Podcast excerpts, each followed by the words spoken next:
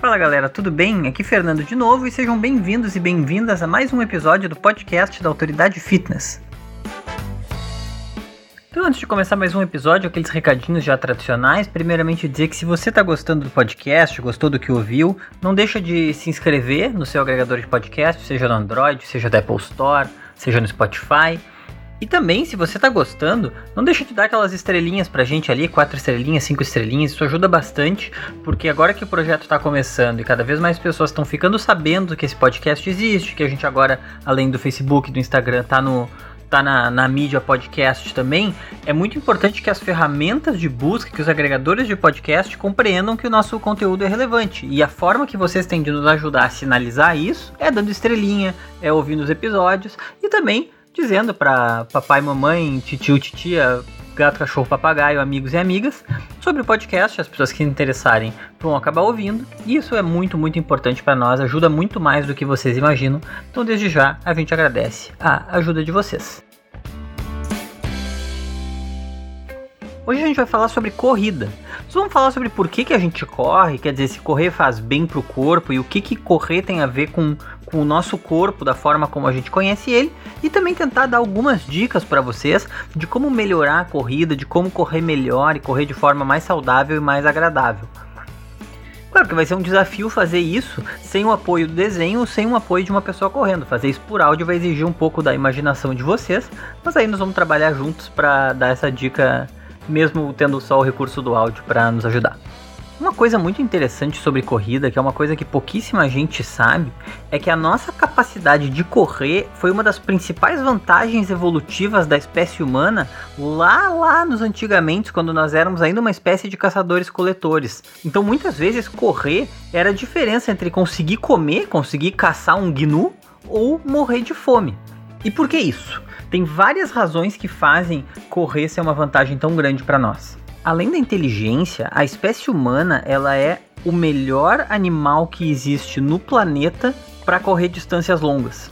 Então, assim, acima de 5 km, 5 km, 10 km, uma maratona, uma ultramaratona, os humanos eles são capazes de deixar praticamente todos os mamíferos para trás. E por que, que isso acontece? Isso acontece por uma série de motivos e uma série de adaptações do nosso corpo.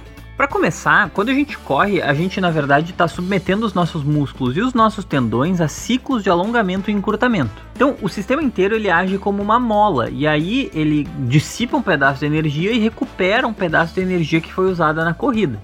A corrida gera até 10 vezes mais calor do que uma caminhada e demanda entre 30 e 40% mais energia. O que, que isso tem a ver com a nossa vantagem eu vou comentar mais à frente. Uma outra coisa importante é que nós somos bípedes e além de nós sermos bípedes, nós temos uma capacidade de equilíbrio muito diferenciada em relação aos outros animais. O tamanho dos nossos glúteos, do músculo chamado glúteo máximo em relação ao nosso peso corporal, a finura da nossa cintura e a liberdade de movimento do tronco permitem que a gente tenha um controle muito grande sobre o nosso próprio centro de massa e que a gente tenha uma estabilização muito boa enquanto a gente está se movendo para frente. E uma outra adaptação fundamental para que a gente possa correr melhor que todos os outros mamíferos, provavelmente a adaptação mais importante de todas, é o fato de que nós suamos. Pode parecer bobo, mas assim, a maior parte dos animais não sua. Eles usam outras alternativas para dissipar calor. O mais, o mais conhecido são os cachorros, que dissipam calor pela língua, pela boca, por isso que eles estão sempre arfando daquele jeito com a língua para fora.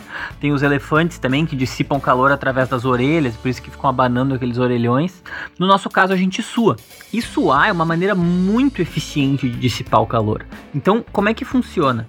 A gente conseguia lá na savana da África, quando a gente ainda vivia como né, uma espécie de caçadores-coletores, conseguia caçar um gnu, conseguia caçar um outro animal, conseguia competir com caçadores que correm muito rápido, que são muito mais fortes do que nós, pela seguinte razão: se a gente for apostar uma corrida com uma zebra, por exemplo, a gente vai perder. Se a gente vai apostar uma corrida com um cavalo, a gente vai perder também. Apostar uma corrida, né?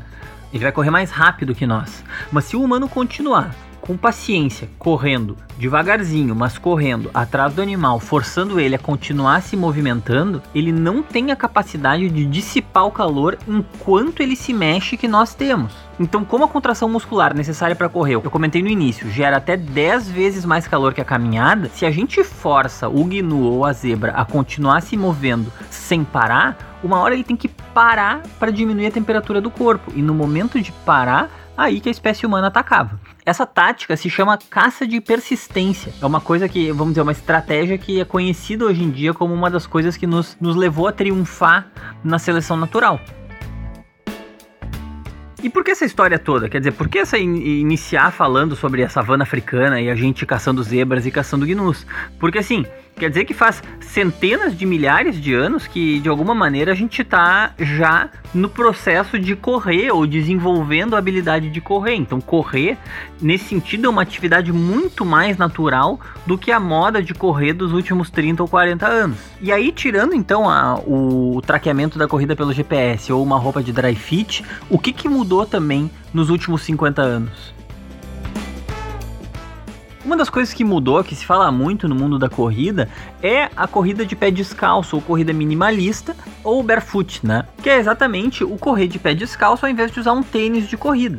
E o questionamento é justamente esse, quer dizer, bom, se a gente corre essa quantidade incrível de anos, a gente corria descalço, por que agora a gente começou a usar tênis de corrida? Será que isso não é pior para nós e o nosso corpo não está adaptado a correr de pé descalço? E aí tem estudos muito interessantes de um cara que é bioantropólogo e professor de Harvard, que chama Daniel Lieberman. E esses estudos chegaram à conclusão de que usar tênis ou não usar tênis de corrida afeta de fato a maneira como a gente corre. Então, realmente, decidir correr de pé descalço ou correr sem pé descalço faz diferença. E faz diferença por causa do amortecimento dos tênis de corrida.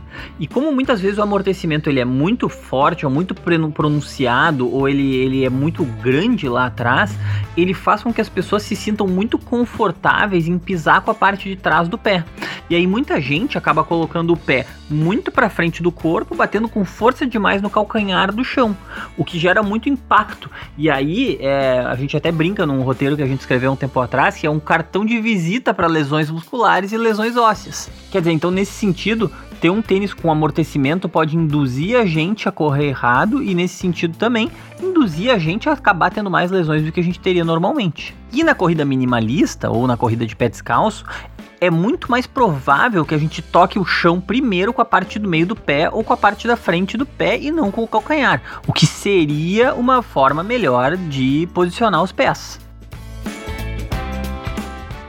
Independente de correr de pé descalço ou não, uh, pisar dessa maneira, quer dizer, colocar o pé no chão primeiro com a parte do meio do pé ou com a parte da frente do pé, faz com que a gente absorva menos energia da pisada com o joelho e com o quadril e mais com o próprio pé e com o tornozelo. Isso é bom porque a gente consegue reaproveitar essa energia com os músculos e com os tendões. Mas assim, não necessariamente tu precisa correr de pé descalço para poder ter esse tipo de, de ganho. Basta correr com direito, quer dizer, correr com a pisada certa. Porque assim, sair correndo de pé descalço da noite pro dia pode gerar outros tipos de lesões justamente na região do pé e na região da panturrilha, especialmente porque a gente não tem a musculatura adaptada para isso nesse momento da nossa, da nossa existência como espécie. Então a grande questão, assim, a gente não tá nem argumentando contra ou a favor da corrida de pé descalço, nem dizendo para parar de usar tênis, mas é importante tá ciente do, de que se deixar levar pelo conforto do amortecimento pode fazer a gente forçar de forma exagerada uma pisada errada, forçar de forma exagerada um movimento errado. E isso sim é muito ruim. Então talvez uma ideia que pode ser bacana é experimentar uma ou duas vezes correr de pé descalço, talvez na praia, que seria, seria uma coisa mais agradável, assim, não tem problema de correr de pé descalço num parque ou na calçada, porque para aumentar a percepção sobre o movimento, quer dizer, para perceber o que está acontecendo nos nossos pés quando a gente corre, qual parte que toca o solo, quanto de força que se aplica, como que dá para deixar os movimentos mais suaves, mas assim, definitivamente não fazer nenhum tipo de mudança sem consultar um profissional de educação física. Isso evidentemente, a gente sempre fala que a gente dá dicas de uma forma bem geral, que é o que a gente pode fazer, mas assim, na hora de fazer mudanças uh, muito objetivas sobre a forma como as pessoas se comportam, como as pessoas treinam, como as pessoas, enfim, se alimentam também, é sempre interessante consultar um profissional que vai poder ver a individualidade de cada um e fazer as, os ajustes que seriam necessários. E agora a gente vai dar algumas dicas sobre como correr melhor, como melhorar o desempenho na corrida, como correr de forma a diminuir a, a, a chance de se ter algum tipo de lesão. Quer dizer, agora vem a parte prática, a parte das dicas de como melhorar a nossa corrida. Então, antes de mais nada, uma coisa muito importante, assim, pode esquecer o alongamento. Quer dizer, se criou essa, essa, essa ideia, se acreditava que o alongamento previnia lesões. Ele não previne lesões. A gente inclusive já fez um vídeo no YouTube só sobre alongamento e outro só sobre aquecimento para realmente desmistificar essa questão. Então assim, antes da corrida, o ideal é que você se aqueça, porque é o aquecimento que vai sim ajudar a prevenir lesões. Então fazer pequenos exercícios leves por alguns minutos, movimentar o corpo inteiro, movimentar especialmente as pernas e preparar o corpo pouco a pouco para o esforço que ele está prestes a realizar. Então assim, agora a gente vai falar sobre três dicas para justamente manter uma boa postura, manter a postura correta na hora de correr. E a primeira delas é usar o tênis certo para o seu tipo de pisada. Assim, são três tipos de classificações de pisada: tem a pisada pronada, a pisada supinada e a pisada neutra. Essas pisadas elas são definidas de acordo com o ângulo que o pé faz para tocar no solo, o ângulo lateral que o pé faz para tocar no solo. Quer dizer, ele está inclinado, inclinado, se dá para falar assim, né, para fora, inclinado para dentro ou não inclinado para lugar nenhum. E também pela sequência do movimento. Elas vão estar tá esses três tipos de pisada diferentes, eles vão estar diretamente ligados às técnicas de corrida que você vai usar e à estrutura muscular e à estrutura óssea que você acaba desenvolvendo. Elas estão diretamente relacionadas também ao formato do arco do seu pé. A princípio, não existe pisada certa ou pisada errada. E trabalhar mudanças no tipo de pisada pode ser interessante só se você quer realmente melhorar o seu rendimento. Então, assim, se você é um corredor aí de fim de semana, um corredor tipo eu, por exemplo, que corro de vez em quando, é uma atividade física que eu gosto muito de fazer, mas eu não busco ser um, um atleta de alto rendimento de corrida. Se você busca ser, melhorar esse rendimento nesse nível, pode ser interessante procurar um profissional para entender qual é a sua pisada e eventualmente mudar a técnica da pisada. Lembrando que ao mudar a técnica da pisada, muda também todas as estruturas musculares e os tendões que a gente está mais ou menos forçando. Então, assim, também vai ser necessário um período de adaptação e adaptar a musculatura e adaptar os tendões, os ligamentos e as articulações. Se você sente algum tipo de dor ao correr, uma possibilidade é que você tenha um tênis incompatível com o seu tipo de pisada. A fascite plantar, que é uma das lesões mais comuns entre os corredores, ela normalmente acaba acontecendo pelo excesso ou pela sobrecarga que vem de se correr com uma pisada uh, ou muito, muito errada, ou com tênis incompatível com a pisada que a gente tem naturalmente. A próxima dica é tomar cuidado para não bater com os pés no chão. Quer dizer, o contato do pé com o solo tem que ser bem abaixo do corpo e não para frente do corpo, como às vezes algumas pessoas fazem. Se tu mantém o teu pé tocando o solo muito para frente do corpo, tu acaba freando o movimento, o próprio movimento do corpo, ao botar o pé muito para frente. Isso resulta numa menor eficiência, numa, numa, num uso pior da energia e acaba também aumentando o impacto e sobrecarregando as articulações. Uma maneira de saber se tu tá correndo sem prejudicar o corpo dessa maneira ou não é justamente ouvir o barulho que você faz ao pisar quando você corre. Por isso que a gente botou como nome da dica ali procurar não bater os pés no chão.